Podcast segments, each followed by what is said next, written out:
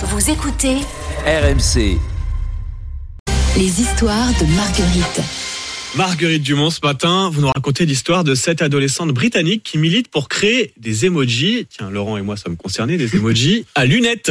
Son nom, Laurie Moore, et elle a 13 ans. Elle en a fait un véritable combat avec ce hashtag Glasses On.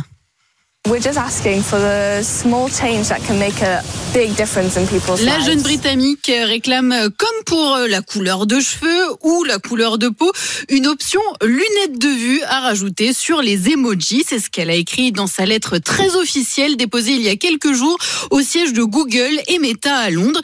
Il faut que cesse la stigmatisation des porteurs de lunettes. C'est vrai que pour l'instant, le seul emoji qui existe sur votre portable, c'est celui du premier de la classe, dans en avant, grosse binocle.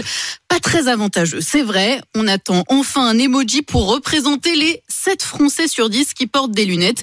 Et vous, Charles, qui n'avez rien d'un binoclard, comme Mais Laurent si, d'ailleurs, je vous rassure. Mais non, mais on est des, des binoclars qui s'assument. On va rendre la binocle cool avec Laurent. la binocle est cool, La binocle arrêter. est cool. Vive la binocle ce matin sur RMC. Merci beaucoup, Marguerite.